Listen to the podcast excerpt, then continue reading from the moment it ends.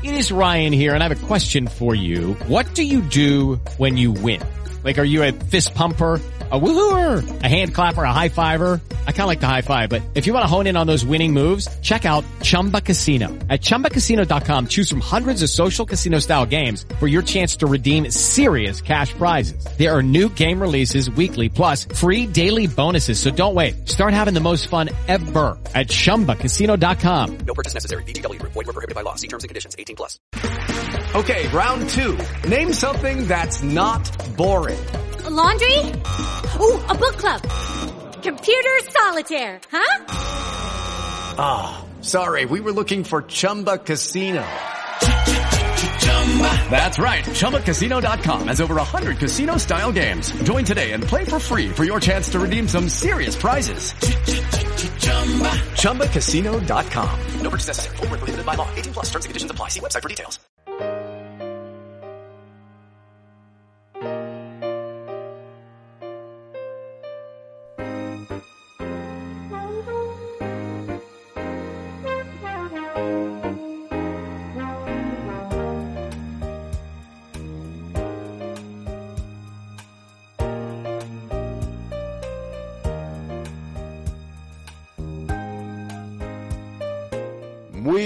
Noches, queridos amigos, barra amigas, barra amigues y todas estas gili- gilicho- Y amigotes. chorra- chorradas que nos hemos inventado. Para distraernos de otras cosas quizá más importantes. De nuevo, con vosotros, en Solos en la Madrugada. Un programa que ya sabéis que es eh, poco... po- no, es- no es muy respetuoso, ¿eh? Es un programa un poco cachondón, puede ser de todo, decimos las cosas que nos parecen oportunas y vosotros los escucháis y nos ponéis a caldo si es necesario. No os preocupéis. De nuevo con vosotros y esta noche tenemos, como siempre, a las mejores personas. Ay, ay, ay. Alguien, alguien ha dicho ay, ay, ay, pero es que es así. Primero tenemos a nuestra técnica de sonido, Noelia. Noelia, Noelia, Noelia. Eh, eso, y luego no nos entendemos casi nunca, pero bueno. Todos los días la canta un Eso rato. es, efectivamente. Eh, tenemos a Mariam Gómez Amanillo. es- Hola, buenas noches a todos y a todas y a todes. Ay, qué bien, qué bien. Y luego a dos, porque María la conocéis de, de estar bastante conmigo, incluso hemos estado en otro, en otros chiringuitos. En otro- en otras guerras, En otras guerras, ¿verdad? Sí, sí, efectivamente, sí. efectivamente. Y eh, por supuesto, bueno, tenemos otras dos personas que son nuevas en esta plaza. A mí me encantaría que fueran no solo nuevas, sino que fueran para siempre. Pero en fin, la radio es así. Aquí tenemos a mi izquierda, geográficamente hablando, eh, a doña Carlota Cuesta. Carlota Cuesta. Carlota Cuesta, que luego se va a presentar ella sola, no os preocupéis, ¿eh? ¿Eh? Porque hemos adoptado otra manera de hacer las cosas. Sí, En vez de presentar esto en currículum y hice la primera comunión en no sé dónde, no. tal. no, no, no, no. Ellas se presentarán como si fuera esto una selección de personal. y a mi derecha, ay, Emma, Emma, que es con dos M's, que coste, ¿eh? Emma, no con una sola M, sino dos M's, porque aquí somos así de generosos, hombre, los que pusieron el nombre. Emma, buenas noches. Muy buenas noches a todos. Emma Bachiller, cuidadín. ¿eh? Ma- Emma, ¿cómo estás? Pues muy bien, gracias. ¿Y vosotros? Encantada de estar aquí compartiendo momentos. Emma, eh, me has- has- te ha llovido mucho. Bueno, sabes que está Madrid hasta arriba de todo Santa Mañana. Sería toda la única que no la ha llovido hoy. Bueno, hay veces que ocurren estos milagros, ¿no? Te pones una pa- paragüilla así. te- el te- Efraín es la, la cosa esta que nos ha venido, la borrasca Efraín, te lo Ah, dije sí. ayer, Ah, que ya. con nombre bíblico, Ah, sí, Efraín, sí, sí, es verdad, sí. la borrasca. Bueno, pues dicho lo cual, vamos a entrar un poco. Yo, yo sabéis, siempre hago un introito. Voy a hacer un introito corto. Ya me dijo Mariana, oye, no te enrolles mucho con los introitos, porque, joder, nos ocupamos medio programa con introitos. ¿eh? Bueno, los introitos deben ser siempre suaves, lentos, para que vayan madurando, ¿verdad? Vayan madurando. Si no, un introito a la salvaje, pues no es plan, no es plan. ¿eh? Pues bueno, realmente iba a hablar del fútbol. De fútbol. Joder, pues vaya del, introito. del pan y circo. de Qatar, de, de lo que es el siglo XXI, Pues y el XX y demás. pues nunca hemos hablado de fútbol en el programa. No, pues- Pues aprovechar un día. Y de no política muy poco, Sí. no hablamos. Porque no sé nada. y, y poderoso, pero lo que sí es verdad que poderoso caballero es don dinero. Pues que paguen, si no, no hablamos. Ah, ya pues es está, verdad, dicho y hecho. hacer pugnetas. Hombre, podemos preguntar qué tienen los futbolistas, que tienen, son los que ahora son los ricos Buenas actuales, que tienen en su casa colgado en las paredes. Eso ejemplo. sí, también. Es una pregunta. Sí. Pues televisiones, Mm, grandes televisiones. Ya, una más grande, otra más Cosas grande. audiovisuales, Sí, y- esas y cosas. nada más, ¿no? Nada Pero más. la verdad es que los futbolistas, reconozco que son niños mimados, ¿eh? ¿verdad? Bueno, el futbolista o cualquier deportista de élite, son niños mimados. Y la verdad es que cuando un niño mimado de estos gana un pastón, como es lo que ganan el- el- estos señores, pues yo creo que incluso podrían decir, oye, ¿y si, y si hacemos un pis y lo guardamos en botes a que lo vendemos? Lo Seguramente vendían. que lo venderían. Lo vendían. Seguro, ¿verdad? Seguro, absolutamente. Ah, sí, sí, sí. Pero no absolutamente. Pero los niños mimados, los futbolistas, porque eh, tú preguntas, o sea, a quien sea, dime tres nombres de campeones mundiales, es más, eh, olímpicos Nada, nada. de saltadores. No. No, y te no, dicen, eh, ¿eh? No, ¿Perdona? Efectivamente, efectivamente. Claro. sí, sí. Acabas, de, fútbol. acabas de, de crear una pyme. Bueno. Va a empezar a, em- a embotellar pis de, de futbolistas que vas a ver. Sí. Con la tapa del equipo. Hombre, Ah, qué y bonito. fecha. Y los colores. Eso es un negocio. Oye, Sí, mira, cual- cualquier cosa. Bueno, vamos a ver, cualquiera de los que estamos aquí alguna vez hemos pasado por los famosos analítica. ¿eh? Alguien dice, oye, ¿de dónde vienes? Me voy a hacer un analís. Es- es de- en fin, de todo. Hay algunos Tengo que- tengo que reconocer también que no solo los futbolistas. En una edición de Arco se vendía, había un stand Sí, que señora. tenía sangre de artista. Y en una exposición también hubo un WC O sea que. como, sí. como obra de arte. Como Sí. obra de arte, sí. Bueno, Bueno, oye, muy escatológico. Oh, bueno, por cierto, un WC es algo absolutamente imprescindible Es en cualquier sitio. Y cuando no lo tenemos... Tiene que, tiene que haber un orinal cuando Tiene mismo. que haber- En la mesilla, que se metían los orinales debajo, que abría y sacabas el Pero estáis tocando, estáis tocando un tema muy polémico. Sí, sí. Porque el famoso eh, pues meaderito de pared Ah, de sí. Marcel Duchamp, Sí, sí. que rompió el- Eso es moldes. eh, pues yo que sé, rompió el arte contemporáneo en Eso una medida, Sí. no era de Duchamp, es de una mujer. Vaya Bueno, por- como tantas ¿eh? cosas en Como el es la, baronesa esta von que ahora mismo estaba en la Bienal de Venecia, está, vamos, reconocido y sabido, fue una cachondada, y era en aquel momento era amante de Duchamp, y Duchamp dijo, pues cojo, lo llevo y tal. Pero en broma. Pero cuando vio que eso tal, pues dijo, quita nena, yo soy el Quita creador". tu nombre que lo pongo yo. Naturaca. En el arte es aquí, habitual. lo- habitual. a- dirían en sol, naturaca. Exacto. Bien, pues vamos a hacer lo siguiente, si os parece. bueno, antes, antes de nada, hablar del fútbol es un- ya, ya está muy visto. Ya hemos hablado. Ya Sí, hemos hablado. ya hemos- hemos y- dado y- mucha y seguiremos hablando, porque el fútbol es nuestro adormidera. Nuestro, Deporte rey. mm, Eso es. Y además, sobre todo, es nuestro narcótico. Mientras hablábamos de fútbol, no hablamos de otras cosas que son importantes. Te has equivocado de invitados. Para hablar de fútbol yo no sé nada. Ni yo, nada. yo yo. tampoco, absolutamente nada. Eh, querida Carlota. Carlota, cuéntanos quién eres tú. Hombre, vas a decir que eres maravillosa. No, no Un momento, antes No de que empiece, antes de que empiece Carlota, quiero yo mm, Quiere puntualizar. decir- quiero A- puntualizar un- cuatro cosillas muy ligeritas Cuéntanos, cuéntanos. respecto a Carlota, que tuve el gusto de conocerla el otro día en una exposición. Eh, bueno, Carlota realizó estudios en, la- en Bellas Artes, en la Real Academia de Bellas Artes de San Fernando y en la Escuela de Arte y Oficios de Madrid. Pero eh, tiene algo curioso, porque bueno, lo de los estudios, la pintura y tal, lo, lo contará ella. Viene una familia de artistas. Entonces, toda su vida eh, es muy curiosa porque se ha rodeado de pintores, de escritores, de escultores. Bueno, incluso Damaso Alonso ¿no? dijo de ella en un único ensayo que escribió sobre pintura, dijo que la pintura de Carlota Cuesta es intensa, nueva, extraña y profunda. O sea, allena, ¿no? Tiene obras en diferentes museos del mundo entero, ha hecho exposiciones por, ahí. ¿eh? Y bueno, y es eh, primero, luego es, la voy a dejar hablar porque es una mujer de verbo muy fácil, muy rápido y muy punzante. No, el tuyo tampoco. El otro día el- lo comprobé. El tuyo, el, el- el de, el de Marianne tam- tampoco es manco, ¿eh? Así que lo mejor es que ella nos cuente, bueno, pues sí por lo típico, pues, pues cómo empezó toda esta historia tuya. Bueno, bueno, eh, lo del punzante lo aclaramos después, ¿eh? porque se- puedo Eso- decir eso de quién fue a hablar. Pero Ha en fin, sido con la edad. ¿eh? De quién fue a hablar. Y además también, enhorabuena, porque un periodista no punzante no es un buen periodista. Bien, pues la cosa empieza que da la casualidad de que yo nazco en una familia que mi abuelo era fotógrafo, eh, nació, mi abuelo nació en un pueblo de Salamanca, San Felices de los Gallegos, que ya empieza, la, la historia ahí ya empieza preciosa. Porque San Felices de los Gallegos era un- es, un, es un sitio pues muy bonito, casi, eh, casi llegando a Galicia, donde Ramiro I dijo, hombre, hermoso panorama. Ramiro primero el monje, por cierto. Dice, hermoso panorama, habría que traer unas gentes aquí para que esto Claro. lo eviten. Y llevó unos gallegos, y por eso se llamó San Felices de los Gallegos. Bueno, mi abuelo procede de allí, que se llamaba Amador, y vino a Madrid con su padre, curiosamente, porque la historia que hasta donde se ha podido investigar, eh, mi abuelo fue fotógrafo. Pero es que lo curioso es que su padre también. Y me estoy, nos estamos remontando a que mi abuelo nace en 1863. Para que su padre fuera fotógrafo, ¿cómo le pudo llegar la información a su padre en un pueblo Sí, perdido la mano de Dios. perdido allí, ¿eh? casi de- cerca de las urdes y tal. Tema curioso para otro momento.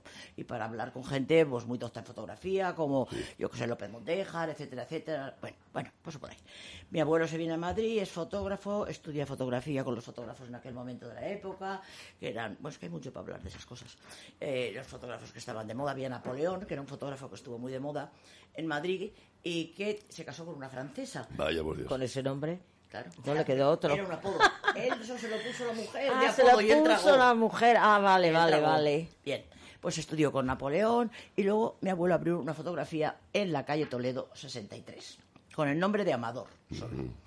Y eh, se casó y al poco tiempo de casarse eh, decidió coger otra fotografía en lo que en aquel momento era el sueño de los fotógrafos, que era ir a la Puerta del Sol y ser sí. Que se llamaba fotógrafo con galería.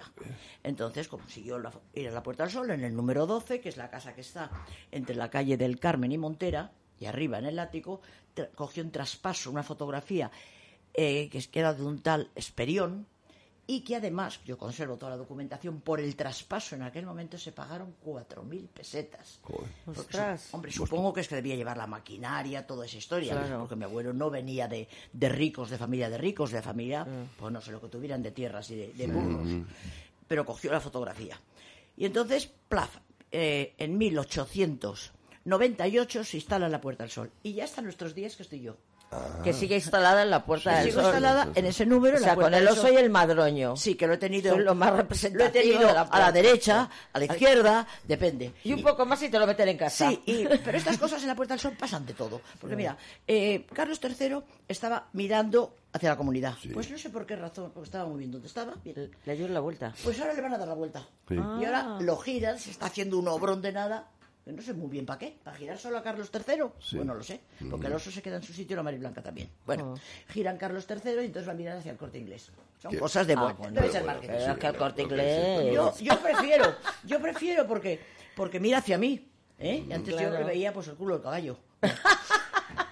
La Puerta Sol, la mítica Puerta del La Sol. mítica Puerta del Sol. Donde todo el mundo es curioso cuando o sea, venimos fuera de Madrid, nos reunimos ahí en el Oso y el madrileño. Claro. O en el kilómetro cero. O el kilómetro cero. Kilómetro cero. Yo, yo recuerdo hace unos cuantos años pues que vine a Madrid otra vez. Yo siempre estaba viviendo en Madrid, pero quedé con una persona que hacía 30 años que no la había visto, una mujer, ¿no? Estaba- pero, bueno, pero éramos cuando- pequeñitos cuando nos, nos conocíamos. Y, ¿Y dónde quedamos? En la Puerta del Sol no y en el Oso y el Madroño. Claro. Eh, eh, efectivamente dijimos. oye, sí. eh, o sea, Ahí no hay pérdida. no, no, pero claro, tenía que haberle dicho, estoy con un clavel en la solapa, algo Claro, así. para- que me- para reconocerse. Ella te dijo yo con una peineta. Sí. Y así No, empezó la cosa. Lo que, lo que es verdad es que los cómo se cambia con el tiempo, ¿eh? A mejor, siempre a mejor. Bueno, depende. Bueno, Depende. Hombre, Depende, puede ¿no? ocurrir como decía Groucho Marx, o se le atribuyó a Groucho Marx. Yo estoy en esa edad que cuando veo a los de la misma edad que mía, digo, qué viejos están. A los que tienen mi misma edad. Esa es la edad sin edad. Yo también estoy en la edad sin edad. O sea, es una edad. O sea, yo me encuentro bien, yo me encuentro, pues yo que sé, eh, con ganas de hacer cosas, me queda. pff, y yo siempre digo que soy una joven promesa y que no me va a dar tiempo. Pues que voy a quedar, que van a decir, se me logró por todo lo que tengo que hacer. O sea, que es la edad sin edad. Sí, es verdad. Muchas pues yo tengo un amigo un poco más mayor que yo. Oh, y siempre tal, hay y. Y me dice, siempre digo, es que tú estás muy bien, porque está muy bien. Dice, uy, yo ya estoy entre la madera y las flores. No es muy optimista. Bueno, No, pero que tome te habíamos preguntado, fíjate. tome chocolate. Emma, eh, por Emma dirá, ¿esto qué es? ¿Dónde me han traído? Hizo unos aquí?". locos. Eh, Sí, bueno. eh, pero mm, te habíamos preguntado, ¿cómo llegas a ser pintora? Porque de niña engorrinaba las paredes. No, no, es que es muy fácil. Porque ha crecido así, con no, no, no, es que, ¿no? es, es que estaba cantado. Claro. Mira, mi abuelo fotógrafo, es un arte Claro, plástica y visual. sí. Mi padre, Sí. eh, mi padre quiere ser pintor, Sí. no le gusta la fotografía, pero quiere ser pintor, ilumina las fotografías, ingresa en la Escuela de Bellas Artes y ingresa, que eso es muy curioso, en el año 17. Ingresa el mismo día y en el mismo examen que ingresan Rosa Chacel, Timoteo Pérez Rubio, Gregorio Prieto, eh, Carlos E. de Tejada, mm, con el que luego mi padre compartió un estudio que pusieron en la calle Horno de la Mata. Entonces, mi padre pintor, mi padre se va a París, eh, se pasa 14 años en París, vuelve justo para la guerra, pero no porque le interesara, sino porque le llama a su madre, pues problemas de familia, están solos, tal, vuelve para la guerra, no sabe ni de qué va. Y eh, se casa bastante después de la guerra con mi madre. Y yo, cuando mi padre dibuja en casa, debajo del tablero de dibujo, ya dibujo. O sea, yo me, me, levanto así y mojo y me bajo, mojo y me bajo. O sea, que yo hacía gimnasia y dibujo. Sí, sí. Y dibujo en papelitos, porque no había nada en esos momentos, que eran los calendarios, los partían en cuatro trozos y por detrás me los daban para dibujar. O sea, y luego mi padre, que compartió estudio, ya te digo, con Carlos de Tejada y con, con, con Joaquín Valverde, pintor también, conocido, un pintor de, de Granada, Joaquín Valverde, él era sevillano, eh, fue mi padrino de bautismo sí. y luego fue el, el director de la Escuela de Bellas Artes en Roma. O sea, que es que yo... No le lo- queda más no remedio que más ser remedio. te- si hubiera Pero- sido farmacéutica, Nada, hubiera sido una esto, anomalía. nada, eso es Totalmente. como- Eso es como aquel chiste que dice, ¿usted, ¿usted cómo se llama? De Alberto Caproni. ¿Y dónde vive? Yo en Capri. ¿Y qué, cuál es su profesión? Tocatore di corno, dice. Predestinado. Ya está, está, está Predestinado. embalado. Exactamente. Embalado. Vamos a hacer un paréntesis para que Carlota tome aire, porque fijaros cómo es pasional, ¿verdad? Y, y- y casi no nos deja sin aire. Para que nuestra querida Emma Bachiller, Bachiller con B, ¿eh? Con B alta. Y dos Y dos Ls. L's, Bachiller. Eso es. Se, se decía que hable, que es bachiller. Exactamente. Sí, como el bachiller. Samson Carrasco y tantos Sí. Exactamente. Sí, señora. Emma, eh, dentro de este orden, desorden. eh, Este caos. Este caos. Porque la naturaleza siempre busca el caos, está claro. ¿eh? Es evidente. Eh, Emma, ¿tú quién eres? Fíjate qué cosa ¿A más qué tonta. dedicas el tiempo libre? ¿De quién vienes ¿De siendo? Que dicen en Galicia. ¿Qué- ¿De quién quién vienes siendo? ¿De quién eres niña? ¿De quién eres? Más que eh, quién soy, porque eso es una, una pregunta pues, que podría dar aquí una respuesta bastante larga, porque cada uno es muchas cosas. Les voy a explicar a qué me dedico. ¿no? Que al final es lo que identifica a la gente cuando uno pregunta, ¿y tú mm, quién eres? Pues uno normalmente contesta lo que hace, a lo que se dedica. Sí. Porque ser es una cosa y dedicarse es otra distinta, bajo mi punto de vista. Entonces, bueno, yo he sido pues eh, letrada en ejercicio durante 16 años. Sigo todavía colegiada como ejerciente en el Colegio de Abogados de Madrid. Me especialicé en, en- en Derecho Urbanístico. Soy técnico urbanista del INAP. y, y eso me llevó a especializarme en Derecho Administrativo, ¿verdad? Y, en Derecho Civil Privado o Derecho de la Propiedad. Y bueno, pues estas cosas que pasan, eh, como pasan muchos compañeros de profesión, pues uno se mete con una vocación de servicio, empieza una profesión con una vocación de servicio pensando que es una cosa y luego pues la práctica, la vida te, te- te muestra pues que no es lo que tú a lo mejor tenías pensado o te habían hecho creer, ¿no? Y tú habías comprado además, porque no olvidemos aquí la responsabilidad, que no solamente es lo que nos venden, sino lo que, no- lo que nosotros decidimos comprar, Claro. ¿vale? Y... ¿Te equivocaste?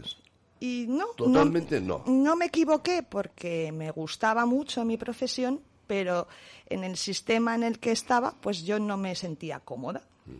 Y entonces me pasé a la resolución de conflictos. Me hice mediadora y hice resolución de conflictos extrajudicial. Y ahí fue donde yo empecé a ver mi verdadera Vocación. vamos a decir vocación o pasión, mejor dicho. Porque una cosa es la profesión a la que tú te dedicas y otra cosa es la vocación que tú tienes, como puede ser a lo mejor la de Claro, Carlota. Hay casos en que coincide y casos en que no. Efectivamente. Entonces, bueno, yo tenía una profesión vocacional mm, más o menos, pero mi pasión a mí me llamaba por la vida me- siempre te lleva, ¿no? Es muy es muy sabia y siempre te va llevando por los derroteros que tú necesitas para aprender a evolucionar y, y a que pues a eso hemos venido, ¿no? A aprender a evolucionar y a ser felices. Y entonces me paso a la resolución de conflictos y ahí es donde yo voy viendo, a raíz de tratar con mucha gente, con muchos problemas relacionales y demás, que bueno, que mi verdadera vocación es eh, ayudar a otras personas, mejor dicho, acompañar, porque la palabra ayudar no me gusta mucho, porque ayudar implica que la otra persona no tiene las herramientas y sí las tenemos. Lo único que necesitas es que alguien te diga, oye, tú tienes estas herramientas, ¿no? Que te las haga ver. Todo el mundo es perdona, capaz. Perdona que te corte, antes de que se me olvide. Sí. Eso tiene que ver, porque yo automáticamente cuando lo has dicho he pensado en una figura que es el juez de paz que existía en los pueblos o que existe todavía. ¿Viene de ahí? ¿Tiene algo que ver con eso, con el juez de paz? Mm, Que es un mediador en los conflictos de los pueblos, en los eh, vecinos, para no llegar a tribunales. Sí, ¿Tiene, no, ¿tiene algo que ver? No exactamente, porque No. el juez de paz, digamos que hace la función de un juez de un tribunal en un pueblo donde no, no ha No hay lugar a- donde no lleguen los tribunales. Sin embargo, la resolución de conflictos lo que hace es que, sea, mm, el mediador es completamente, eh, no es juez, o sea, no decide. Son, eh, lo que hace es aportar una serie de herramientas y de mecanismos para que las partes entre ellas mismas diriman, A las dos Sí, lo partes. solventen. lo solventen, ¿no? Es un abogado defensor, pero de las dos partes a la vez. No, No, ni tampoco. siquiera es abogado. De hecho, mm, hay muchísimos mediadores que son abogados. Tú puedes ser mediador viniendo de cualquier profesión, ¿Ah, bueno, sí? de cualquier no, pero vamos, quiero decir que es, que es muy amplio el abanico, ¿no? La mayoría son abogados. Pero si estás ejerciendo como abogado, no puedes ejercer como mediador, Ah. porque pierdes la objetividad. Ya. Claro, es decir, claro, es una parte es completamente imparcial, ¿vale? Eh, en la que tú, imagínate, Carlota, tienes un conflicto con Marian, ¿no? Entonces, bueno, Sí. pues Los tendrás seguramente. Posiblemente. Danos tiempo, oye. Eso te iba a decir. yo. Generalmente, ¿qué hace uno? Pues uno se va al juzgado, ¿no? Eh, eh, a que el juez diga quién tiene razón. Y eso a mí me enseñó que al final no dirime la, la, la disputa. No. ¿Por qué? Porque siempre hay uno que gana y Obliga. otro que pierde. Es que obliga, es otra cosa. Con lo cual, el que gana, fenomenal, pero el que pierde muchas veces no solamente no se queda con eso, sino que además empieza a pelar, eh, eh, se inquina más, ¿no? El sentimiento a lo mejor de rechazo que puede tener, más se en la- enquista la más, sobre todo en temas familiares, en temas de herencias, en temas de divorcios, en temas, ¿no? Y, y claro, al final eso no, no resuelve. Y, y lo que hace un mediador es que tú puedas eh, llegar, ya, yo te ofrezco unas herramientas, hablo contigo y te digo, a ver, ¿tu interés cuál es?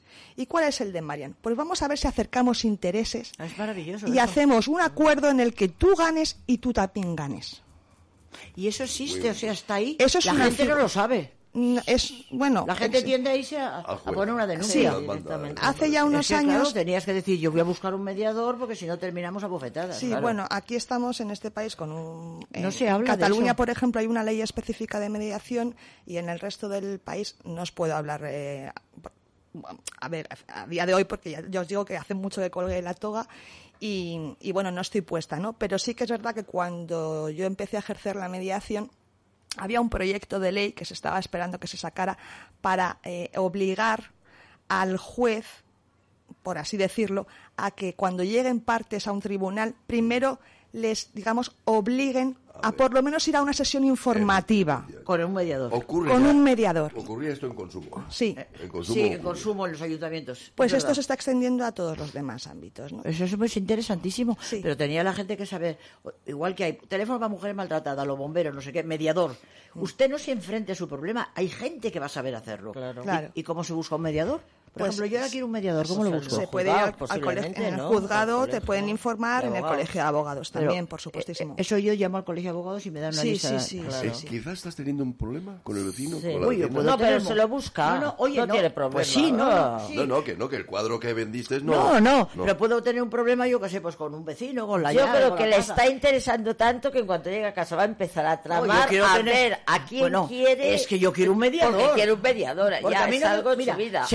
Soy pacifista, no me gustan las guerras, no me gustan las broncas, pero quiero que las cosas se hablen y como la gente, hay gente que está ya irritada, o sea, nada más ver que se pone así. irritada. Pues tú que Digo, tienes muchas raíces en Galicia y sabes que por un lindero se toca la gaita mucho. Sí, pero es una cosa muy bonita.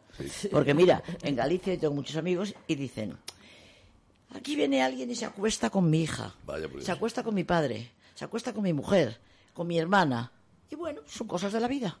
Ahora, tocarte la linde, te está tocando los ancestros. Sí, sí, los ancestros. Y y a los ese se pies. le pegan Y- los Y los pies, sí, sí, sí. Anda que no ha habido Bueno, procedimientos vamos judiciales a ver, que hemos cortado a Sí, Carlota y queremos saber al final qué Eso. descubrió. Entonces, bueno, eh, a raíz de tratar Uy, a con Carlota, muchas... Inma, perdón. Perdón, no pasa nada. No, ha. Lo que he descubierto he sido yo, a los mediadores. A raíz de tratar con muchas personas, eh, empecé a tratar con gente joven por circunstancias de la vida y me di cuenta de que, bueno, tuve la oportunidad de, de tutelar a, a una menor durante tres años y ahí fue donde yo descubrí mi verdadera vocación. Entonces, bueno, decidí seguir formándome porque yo siempre estoy, quizá por, por deformación profesional, ¿no? Siempre estoy estudiando y formándome y sí. haciendo cursos nuevos y haciendo cosas nuevas. Y decidí formarme en, en- en desarrollo directivo, inteligencia emocional y coaching Ajá. y eh, dedicarme a tutorizar, soy tutora pedagógica de, de jóvenes De estudiantes, de adolescentes. O sea, que cree en la educación. Creo mucho en la educación, pero voy más allá. Es decir, eh, eh, esto nosotros nunca dejamos de aprender. Porque como bien decía Carlota antes, yo no soy, voy siendo. Es decir, yo no soy la misma persona que hace una semana o Sí, hace sí, un evolucionamos, mes. afortunadamente. Vamos evolucionando. Si queremos, claro, porque luego hay, Hay gente que evoluciona, involuciona. pero es su decisión, es decir, bueno, aquí tenemos libre albedrío, que es lo más grande que tenemos, yo creo, la libertad de pensamiento y la libertad de decisión, y, y somos nosotros los que al final decidimos. Sí, sí. Y, y bueno, y me dedico. Pero, Entonces pero- ahora doy talleres, doy Claro, es charlas. que eso es lo que es muy interesante. A mí me gustaría que, que igual que yo, pero claro, mucho más fácil, te tengo enfrente y si salimos luego te digo dame las direcciones. Sí. Y escribo y escribe y tal. Pero a mí me gustaría que la gente que oye esto, eh, aparte de todo eso, yo es que hay una cosa que detesto y es, teniendo un idioma tan rico como que tenemos, Ah, El que sea castellano. coaching. ¿Qué es coaching? ¿Eh? Dímelo en castellano. Es un pre- sí, llevas toda la razón, Carlota. Lo odio. Y odio a los artistas Los que ponen los títulos en inglés. ¿eh? Y odio el que por qué las películas se ponen los títulos en inglés. Y odio a Shakespeare, que hablaba en inglés. No odio, odio a y- Shakespeare. y- y decimos, Os odio, mm, odio Nueva las- York en vez de New Odio York. la estupidez, ¿eh? Y eso es estúpido. No, Porque pero sí si es estamos cierto, en es España, verdad. en España, ¿qué es coaching? La gente, yo quiero que sí. entienda, por lo que yo he entendido, Sí. que eso que tú dices de tutelar es que alguien que tiene gente, una persona súper conflictiva, una familia en su casa, un hijo, una hija, puedes tú ocuparte de eso.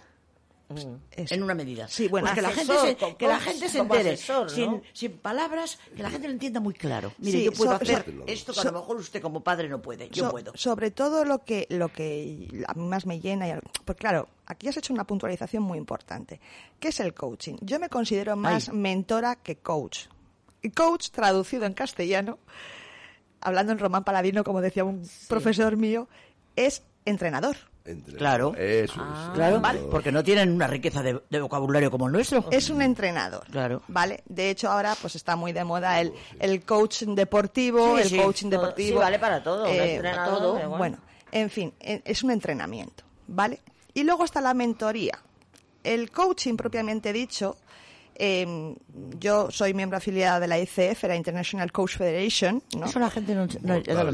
Viene a ser ¿Qué como el colegio de abogados. Eso la gente, la gente lo quiere claro. Viene- Tú eres capaz de qué? De, que- de que afiliada ahí donde sois muchos los que podéis ayudar a la gente con dificultades. Pero te decía esto no por nada, sino porque igual que un abogado que está colegiado en el colegio de abogados tiene Hombre, que seguir un código claro, deontológico y unas normas. supuesto, como un médico. Un coach claro. profesional Es que esté bien damos- preparado damos por hecho. se afilia a lo que debería sería, digamos, analógicamente el colegio de abogados, que en este caso es la, la, la, eh, la ICF Sí, sí, en. España, ¿vale? y eso tiene un código deontológico. Entonces, el coaching puro, propiamente dicho, es que el entrenador, vamos a hablar en castellano, a través de preguntas abiertas, hace que la persona llegue a sus propias conclusiones. Es decir, te fuerza, digamos, a pensar y a salir de sitio. O sea, hace que tú veas tus propias herramientas de resolución y de, y, y de esto. Hubo un Pero, programa en televisión que se llamaba Hermano Mayor que tenía algo que ver con eso. eh, Que era uno que llegaba a las casas donde la niña estaba dando bofetadas a la madre, rompiendo las puertas y tal. Y yo lo vi porque me pareció que era interesante por esa vía que tú Bueno, dices, es que al final, claro. el chico se diera cuenta o lo que fuera. Claro, todo este tema del desarrollo, porque no deja de ser un desarrollo de la persona, ¿vale? Eh, bueno, pues estamos metidos muchos profesionales en el sector y todos somos necesarios y todos tenemos un- una función, pues terapeutas, psicólogos, psiquiatras ya es otra historia, pero bueno, Bueno, pues eh, normalmente uno a- a- acude a un psicólogo, a un terapeuta, a muchos tipos de terapia ahora mismo, eh, un coach, un- y luego está lo que yo quería decirte, la mentoría. Entonces, la mentoría, Sí, que es lo que yo es lo que yo más hago. ¿no? Que es aportar mi experiencia y mi conocimiento que entre ellas son pues técnicas de coaching también y demás, de neurociencia, de psicología, o sea, un montón de cosas, ¿no? Todo lo que tiene que ver con el desarrollo de la mente y de, y de, la, y de la evolución humana, pues lo aporto a, a poder acompañar, guiar, eh, empoderar, motivar Palabra que me encanta. a alumnos, a estudiantes, incluso a adultos, eh, a que consigan sus objetivos académicos. Porque no olvidemos que muchas veces cuando un alumno fracasa en un estudio, Hello, it is Ryan, and I was on a flight the other day playing one of my favorite social spin slot games on ChumbaCasino.com. I looked over the person sitting next to me, and you know what they were doing? They were also playing Chumba Casino. Coincidence? I think not. Everybody's loving having fun with it. Chumba Casino is home to hundreds of casino-style games that you can play for free anytime, anywhere, even at 30,000 feet. So sign up now at ChumbaCasino.com to claim your free welcome bonus. That's ChumbaCasino.com and live the Chumba life. No purchase necessary. VGW Group. Void were prohibited by law. See terms and conditions. 18 plus. muchas veces no es por un tema eh, académico. Es decir, si tú tienes un, un problema de matemáticas, pues ¿qué hace cualquier padre? Oye, mi hijo suspende las matemáticas. Pues le voy a poner un profesor de matemáticas para que le refuerce el conocimiento de matemáticas. Estamos hablando de una clase social que pueda pagar ese profesor de matemáticas. No estamos hablando, por ejemplo, de yo he conocido y conozco, ¿eh? grandísimos profesores de matemáticas en institutos, Mm. donde ahora mismo con las leyes de educación les han metido gente que ni siquiera son españoles y no lo entienden. Los han metido en las mismas Pero yo clases. creo que ella no va por ahí. Pero eso no, Y sí, no ella puede va por por ahí. Eso sería, pero problema, yo no voy, yo te lo ponía de ejemplo, ¿ves? lo podemos hablar en cualquier Ya, momento sí, cuando quieras, sí. pero no voy por ahí. Pero mm, el problema no es un problema académico de decir, bueno, pues te voy a poner un profesor o vamos a buscar apoyo escolar, refuerzo escolar, que se llama también mucho en muchos colegios, muchos- de matemáticas, De física, lo que sea. lo que sea, sí. Muchas veces el alumno fracasa porque lo que tiene es una mala gestión emocional. Indudablemente, ¿vale?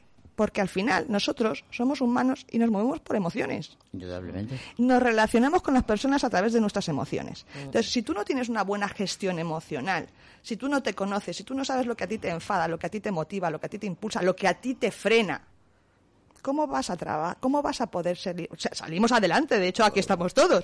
Sí, pero hay mucho Pero- fracaso escolar por eso. Por eso. Muchísimo. Entonces, yo soy la parte que no me ocupo académicamente, por eso me denomino tutora pedagógica. Claro. Funcionas con las emociones. de los Inteligencia estudiantes. emocional, desarrollo del Y liderazgo. en eso. ¿dónde habéis situado el arte? Porque el arte es pura emoción. ¿Dónde lo tenéis colocado? Pues. Eh, Si es que lo tenéis. Me, eh, me alegra muchísimo que me hagas esa pregunta. Porque. Me alegro que te Y alegres. se ha quedado ahí. No, deja, está pensando, está No, pensando. pero Sí, igual, sí. claro, no, pero igual No, que, por ejemplo, la arte- literatura. Es que esto tiene que ser así. El La arte- literatura. El arte es una forma de expresión. ¿Estás de acuerdo conmigo? Es una forma de vida. Bueno, sí, es una forma de vida. Pero al final, su base es la expresión de lo que tú sientes de una forma. O la comunicación, O la comunicación. Bueno, pero al final, la comuni- comunicar, ¿qué es? Yo que te estoy comunicando mi forma de sentir, mi forma de pensar, mis valores, mis principios. Pues no, a lo no, mejor algo que eso es quiero. verbo, eso es filosofía. Yo puedo comunicar lo que yo quiera comunicar y guardarme lo que no quiero comunicar. No. Eso no Sí, vale. pero yo, sí, bueno, pero si escucha. el tema del arte, ¿eh? No, pero, pero, a ver, puntualicemos ahí. Yo sí tengo algo clarísimo, o mi experiencia me dice, oye, que a lo mejor mañana es otra, porque yo te digo, sigo en evolución, yo estoy siendo. Claro, eso es es perfecto. que yo cuando también, Juan, nada habla, que no me queda. cuando Juan habla de Pepe, está diciendo más de Juan Que de Pepe. que de Que de Pepe. Pepe. Naturalmente, Sí. Entonces, tú puedes querer comunicar una cosa determinada, pero a nivel subconsciente, que es como funcionamos en, nuestro día a día, en el 90% de las cosas que hacemos, esa información la vamos dando, incluso a veces no somos ni conscientes de que la vamos Ya, pero dando. con eso no me contestas dónde tenéis colocado el arte. Te digo, entonces, como yo necesito, o sea, yo para llevar pedagógicamente a un alumno y, y ayudarle a conseguir sus objetivos, necesito saber qué es lo que le motiva. Y entonces algunos habrá que tengan habilidades artísticas. No, no es eso, no, no, no- no me has entendido, perdona, me he explicado mal. Quiero decir, el arte produce una emoción, no Sí. a todo el mundo. No, no, no todo el mundo. Eh, no todo el mundo la música, o no todo el mundo la pintura, no todo el mundo la escultura, no todo el mundo el ballet. Algo. ¿eh? Como el mismo, el, incluso el, el fútbol, vamos a poner incluso, visto como arte, pero eso ya está tan bien vendido que no hay que venderlo más. Pero eh, a la gente no es que quieres comunicar, entonces mira, te doy estos, estas herramientas. Entiendo, es. Hay este otro mundo. Claro. Míralo, que es Claro. el del arte. A lo mejor algo te atrae y yo, o sea, tú, ¿eh? te voy a acercar para darte las herramientas para que te, para que te expreses por ahí. Ahora, Enseñar a apreciar el arte. por Claro, apreciar el arte, Tendrán pero, que verlo. pero, vamos sí, a ver. pero vamos a ver, y, y perdonad, Sí. tú, por ejemplo, a lo mejor has tenido la gran suerte de mamar el arte desde... no, no estoy hablando de mí. Hablo No, de- No, pero pero sí. es- déjame ponerte pero como ejemplo, ejemplo. mujer, que te tengo aquí delante. No, como ejemplo, no, yo no soy ejemplar. No, como ejemplo, una, cualquiera, yo no. Quien sea. Bueno, vale. Hay Bueno. gente que ha tenido la suerte de, de Sí, estar una dentro. minoría. Sí. A mí, por ejemplo, voy a hablar de mí, Bien, ¿vale? Sí. si que es como se hablan las cosas. Sí, a mí no me gusta, pero bueno. Yo tenía... Sí, bueno, porque yo puedo hablar de mi experiencia, yo no puedo hablar de la tuya, porque no la he vivido. Bueno, tampoco te dejaría yo que dijeras mi Por experiencia. eso, por eso, por eso voy a, por eso voy a, por eso voy a hablar de la mía. Entonces, yo, por ejemplo, yo tengo una parte de mí que está muy en sintonía con la música, ¿vale? A mí me encanta bailar, me apasiona bailar, ¿vale? Y, y ya tuve la capacidad de desarrollar esa parte de mí. De hecho, yo estudié la carrera de piano, a la mitad, ¿vale? Sí, larguísima. Eh, la última vez que yo me fui al conservatorio por libre de Arturo Soria a examinarme, me examinaba de quinto de solfeo, cuarto de piano y segundo de coral. O sea, ¿qué te quiero decir? Que- monstruo esa mujer, por Dios. Y quería ponerme mi ejemplo, para que yo quede mal. que quiero decir que todos, todos los seres humanos tenemos una parte eh, artística, una parte racional, una Eso parte... se dice para quedar bien con los seres humanos. La, la mitad de los seres humanos son... Bueno, tengamos, pensemos que esa es la tesis. Bueno, pero Sí. que quiero decir que al nos final engañemos, lo decía yo mi, mi, mi- mi responsabilidad, iba a decir obligación, pero no, mi responsabilidad como acompañante de, de estas personas que están en desarrollo es que ellos vean todas Claro. las opciones Ahí, ahí, que ahí. hay y que analicen con cuáles se sienten más identificadas, qué es lo que más le motiva, qué es lo que más les llama y qué habilidades trae para eso. Claro. Algunas habilidades se nacen con ellas Claro. y otras Y se adquieren. Estoy totalmente de acuerdo. Eso tengo que entender que entonces tú te ocupas de que esa gente vea exposiciones, vaya a conciertos, eh, darle la oportunidad de No, bailar, le, o le porque si salga, no- Carlota, no, o le salga, porque a mí a lo mejor No, me te- proponen hacer matemáticas, vamos a suponer, yo tengo un montón de opciones delante de mí, y me dicen, bueno, pues tú te vas a dedicar a las matemáticas, digo, "Va, ni de chufa. Pero es que te dicen, yo tú soy de vas, letras. pero tú te vas. Por muchas opciones, por muchas opciones que me den en matemáticas, diría que no. Eso, No, eso pero puede no, justificar. Para, para tú decir lo que quieres, tienes que ver, conocer. Ya. Si tú, hay gente que no pisa un museo. Pero no Ah, te pero sale, puede- ¿no? Y hay puede gente que no ha justificar. hecho nunca deporte, Pero- y yo no concibo la vida sin el Eso deporte. puede por justificar ejemplo. que a alguien no le guste la ópera, por ejemplo. Por supuesto. Hombre, claro. Puede Por justificar. Y- y, supuesto. puede ser una persona refinadísima, cultísima Claro. y no gustarle. Y que, Claro que bueno, no. hace poco tiempo alguien me hablaba, no, es que a mí esto no Claro. me gusta porque no lo entiendo. Y, hombre, muchas cosas en inglés tampoco se entienden, Claro. pero hay un- un- una, un- una música, hay un- una letra que no entiendes, hay una, una, en fin, una sintonía, pero al final, lo que no sé si lo que quieres decir es, ¿me pueden enseñar a querer el arte? me pueden acercar al arte, sí. A través darme, a hacerme un ligero puente para que si quiero, del mentoring. para que si quiero elija. Claro. Se puede intentar, que luego le guste y que no, no, no, no, no, no. Entonces dice, venga ya, hombre. No. ¿Dónde que Hombre, si fuera por eso, yo recuerdo que en mi primer año de bachiller, que era el Instituto del San Isidro, luego hice en Cardenal Cisneros y acabé en el Romero, Romero- Ramiro de Maeztu, me acuerdo que había un profesor que ese cada vez que veía mi cuaderno, en aquella época las madres se decían, este cuaderno es muy bueno, así que te lo llevan, un cuaderno de dibujo, pero no era tan grande como él los quería, eran más pequeños, de formato pequeño. Cada vez que me pasaba la- el, el- el dibujo, me ponía un cero, porque no quería que yo utilizase ese cuaderno. Y mi madre decía, ah, sí, pues el cuaderno. No, no, Está pero claro es que, que me, alejó, me alejó del arte. Son cosas que te llaman. Yo, por ejemplo, que he dedicado parte de mi vida a, al- concretamente a la equitación, pues yo, por ejemplo, tengo dos hijas. ¿eh? Yo, mi hija la mayor, tiene pánico a los caballos y se ha criado desde que Claro, gateaba. claro. De eh, recorriendo el mundo del caballo y para arriba y para abajo porque me acompañaba a mis entrenamientos, esto y lo otro, y tiene pánico. O sea, es que las cosas te llaman o no te llaman. Eh, mi hija Sara, la otra, que es una mente cuadriculada, la dice, te voy a llevar al Museo del Prado, que yo creo que va cualquiera. Bueno, pues mi hija dice, no, no voy. No, no. Pero, bueno, Emma, eh, para que, digamos, para que una educación, que es sea, una educación sea válida, eh, que una pregunta de todavía más o menos eh, escrito, previa. La verdad que la estoy defraudando porque yo les mandé, mira, mejor te preguntamos esto, tal cual, porque, porque es la primera vez que viene a la radio. Sí. Y ahora estamos contra- totalmente contrario. Esto es un disparo de mí. Me llevaron a un sitio, me, me encerraron. Pero, que- hombre, esto No, es es un muy- programa como tienen que ser. es muy inter- No es una cosa interesante. maquillada, cortamos. No, has quedado un poco. No, no, empecemos otra vez. Bueno, realmente, sí, yo quería decir, no. Una pregunta. Ahora los niños están con un montón de materias. ¿El exceso de materias desvirtúa la educación?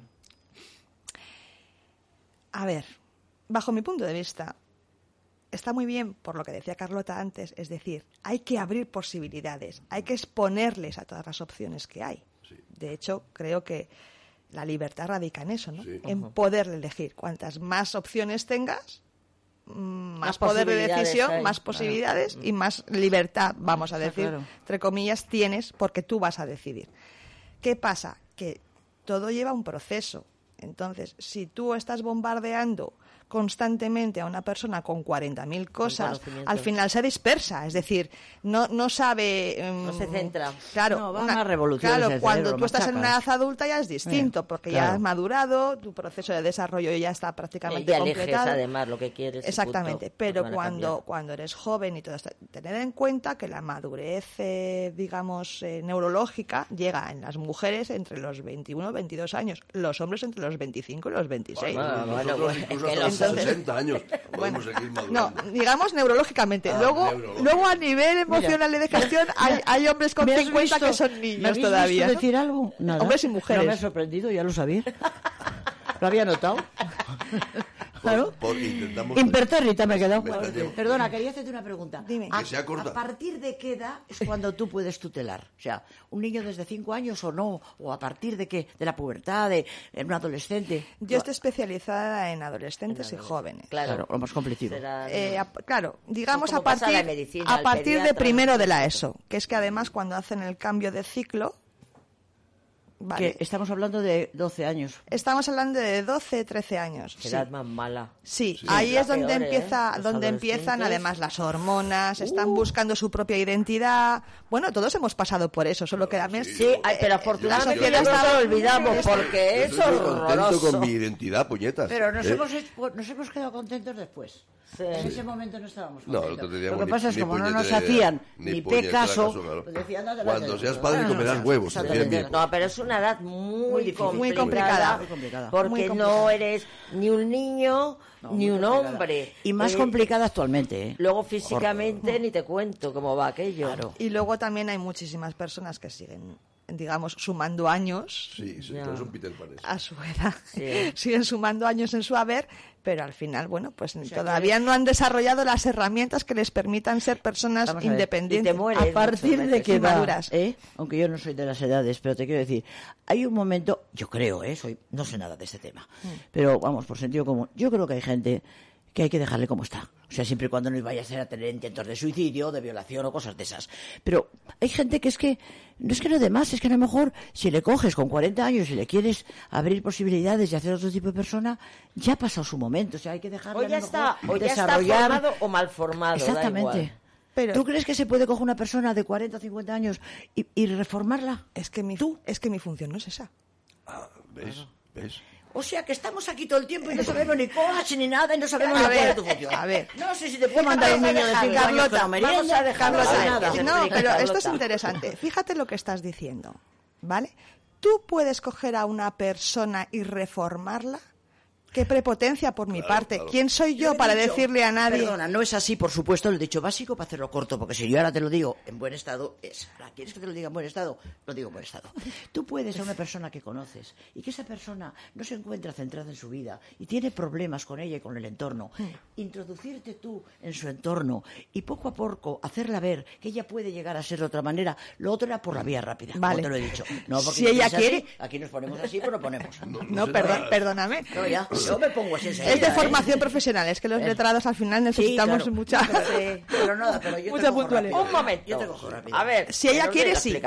La respuesta es, si ella quiere, sí, por supuestísimo. ¿Sí? Sí, Y, eso no entra en el campo de la Si ella psicología? quiere. O la psiquiatría. o- la si ella psiquiatría. quiere. O sea que mucha gente podría solucionar sus problemas de no ir a un psiquiatra, no tomarse pastillas y tal. Te quiero decir, gente que no tenga un problema realmente psiquiátrico. A través de eso. A es ver. que es muy interesante. Esto es muy importante también, porque además luego tengo mm, amigos y profesionales, no compañeros de profesión, sino amigos como son los psicólogos, que dicen que hay un intrusismo. Vale. Es muy importante diferenciar lo que es, lo que yo hago, que es mentoring y coaching, entrenamiento en castellano, Entrenamiento. con la psicología. La psicología siempre busca os lo voy a explicar de una manera que yo creo que a lo mejor es muy fácil de entender. La psicología va siempre al pasado, al porqué. Ya. Cuando tú preguntas el por qué estoy aquí, te vas a- hacia atrás. Heridas, eh, Sí, eh, traumas, eh, tal, no sé qué. El entrenamiento y lo que yo hago es el desde dónde te mueves hoy y para qué. ¿Y ¿Hacia dónde? Exactamente. Hacia el futuro.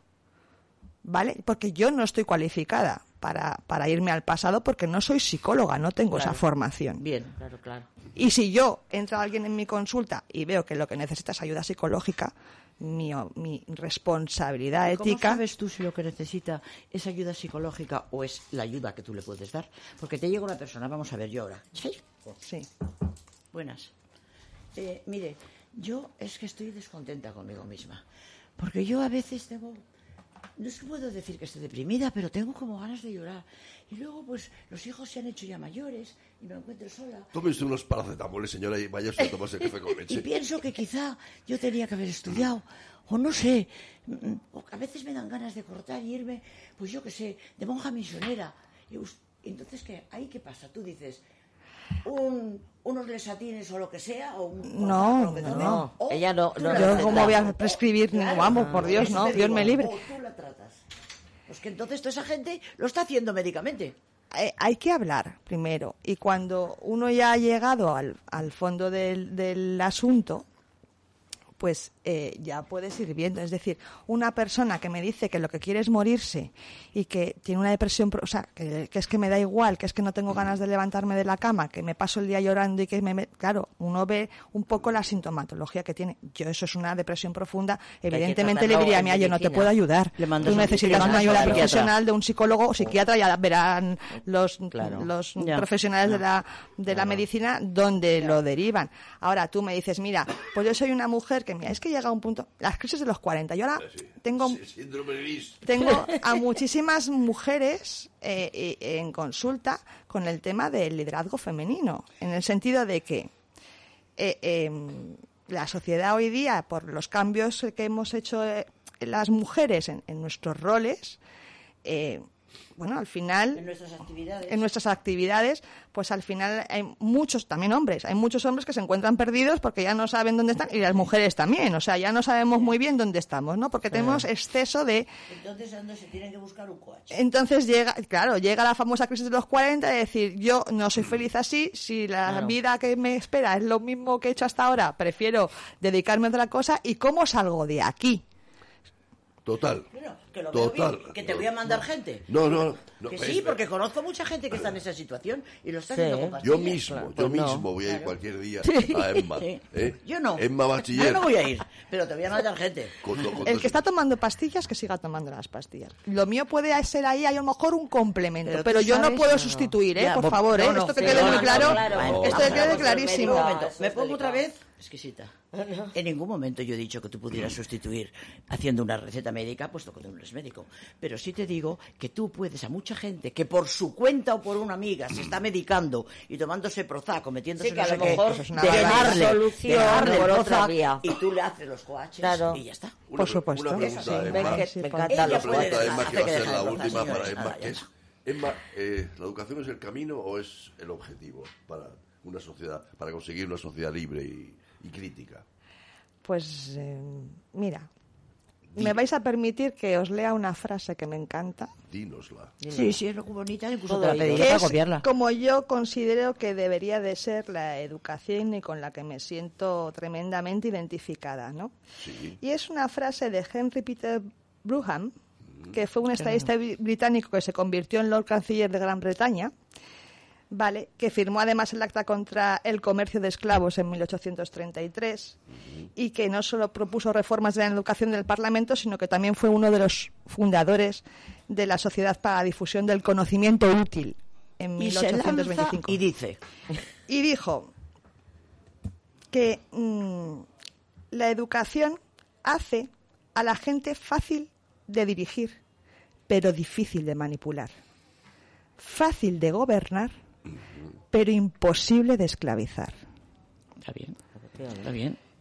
Luego, la educación es el imprescindible para poder co-crear entre todos un, un espacio en el que todos nos desarrollemos, aprendamos de forma igual, que todos tengamos las mismas oportunidades y que luego cada uno decida. Las Sí, grandes lo- dictaduras, de hecho, siempre han, han decidido no dar cultura a la Claro, gente, claro, porque es la claro. forma de tenerlos dominados. Si tú, una persona no sabe, no te lo puede discutir, no te puede Claro. decir, no, no tiene razón, pasa esto, lo otro, o sí o tal, ¿no? Bueno, señas Vamos a ver. desesperadas. Ay, desde- es que no la- no la estoy viendo. desde- ¿Cómo desde- va? Pues vamos muy, muy Cántala un poco a ¿Sabes lo que- Noelia. ¿Sabes lo que pasa? Que estas dos criaturas, dos auténticas crack Estos le- femeninas, nos podíamos haber ido a tomar un vermut pero y yo. con el catarrón que tengo, con un catarrón que tengo mortal, No, pero bueno, que se me caen los cocos y quedamos todo. Otro día, a ella le preparáis el micrófono chisme, se lo larga todo y yo voy, El y yo voy micrófono, otro el día. Carlota, el micrófono. Bueno, yo voy otro día después y me lo largo todo y lo vamos y ya Ya decimos, ya, está, hemos claro hecho. que sí. Vamos a hacer un día una mesa redonda. sí, vamos a, a oír algún villancico, algo más serena, Sí, para, algo, sí, para acabar favor. de algo Para suavito. para algo suavito. ¿eh? Al No, Mignoni, métenos al Mignoni, por no, favor, al Vinoni, relax. no voy a tener al Vinoni. No, lo que voy a hacer es leer un poco una, de una carta que despedida de Gabriel García Márquez, que hizo a sus amigos. García Márquez murió en ese en 2014, parece que es, Sí. no recuerdo, y tenía un cáncer de linfático, no sé qué leche, en fin. Entonces, y escribió una carta muy bonita a sus amigos. Yo la he extractado porque es un poco ¿no? Voy a intentar, a ver, siempre que nos ponga algo que nos ponga en forma. A ver, doña Noelia, una sintonía suave, suave. ¿Vamos? Noel.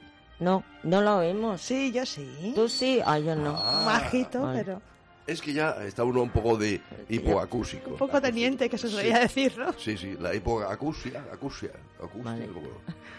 Bien.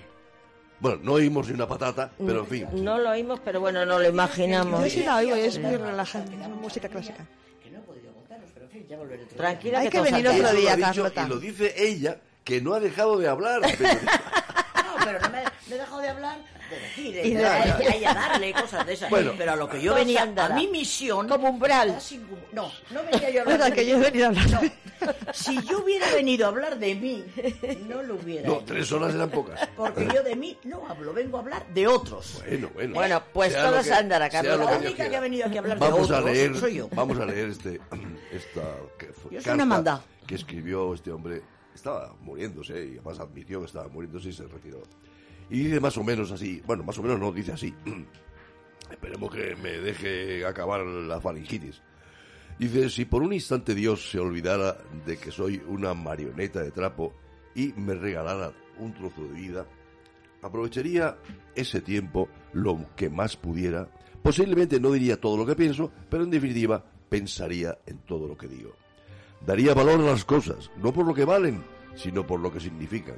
Dormiría poco, soñaría más. Entiendo que por cada minuto que cerramos los ojos perdemos 60 segundos de luz. Andaría cuando los demás se detienen, despertaría cuando los demás duermen.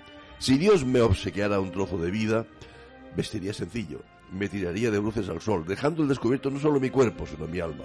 A los hombres les probaría cuán equivocados están que dejan de enamorarse cuando envejecen, sin saber que envejecen cuando dejan de enamorarse. A un niño le daría alas, pero le dejaría que él solo aprendiese a volar. A los viejos les enseñaría que la muerte no llega con la vejez, sino con el olvido. Me apartaría de los necios, de los habladores, de las gentes con malas costumbres y actitudes. Sería siempre honesto y mantendría llenas de amor y atenciones a las personas de mi alrededor. He aprendido que cuando un recién nacido aprieta con su pequeño puño el dedo de su padre, lo tiene atrapado para siempre. He aprendido que un hombre solo tiene derecho a mirar hacia abajo, hacia otro hombre, cuando ha de ayudarle a levantarse. Y con esto, queridos, queridas, Amigos, en Cristo, amigas. amigos, amigas. bueno, yo comprendo, Carlota, no te preocupes, hijo mío, te daré un más día, eh, más horas. traemos, eh. te traemos ahora, otro día. ahora una música y despídete, Carlota. Carlota, despídete. De Voy a despedir este, es- este espléndido programa diciendo que yo venía a contar que hay una galería de arte en la calle Reina 11. Ahora lo Es digo. verdad que Es que no he, es que claro. no, no he tenido opción. Nadie Venga, me ha pues dilo, dilo. En la calle Reina Ahora, 11, ahora. que es ha hecho lo que nunca hace ninguna galería ni todos los que hablan de arte, que es las cosas se ven no por lo que se dice, sino por las acciones y por lo que se demuestra. Esta galería ha cogido de los fondos que tiene la galería, todo el mundo sabemos que los fondos de una galería es como su despensa, ha sacado fondos y ha puesto cuadros de artistas espléndidos a 50 euros los cuadros. ¿Eh? Sí, Ahora, el que no compre arte, que no diga que coleccionar arte es para millonarios. Hay una exposición de más de 100 artistas que hay cuadros desde 50 euros, muchos y espléndidos, hasta 500 euros. ¿eh? O- Reina 11, el que no tiene un cuadro en su casa y tiene una lámina es porque es un cutre. Porque 50 euros.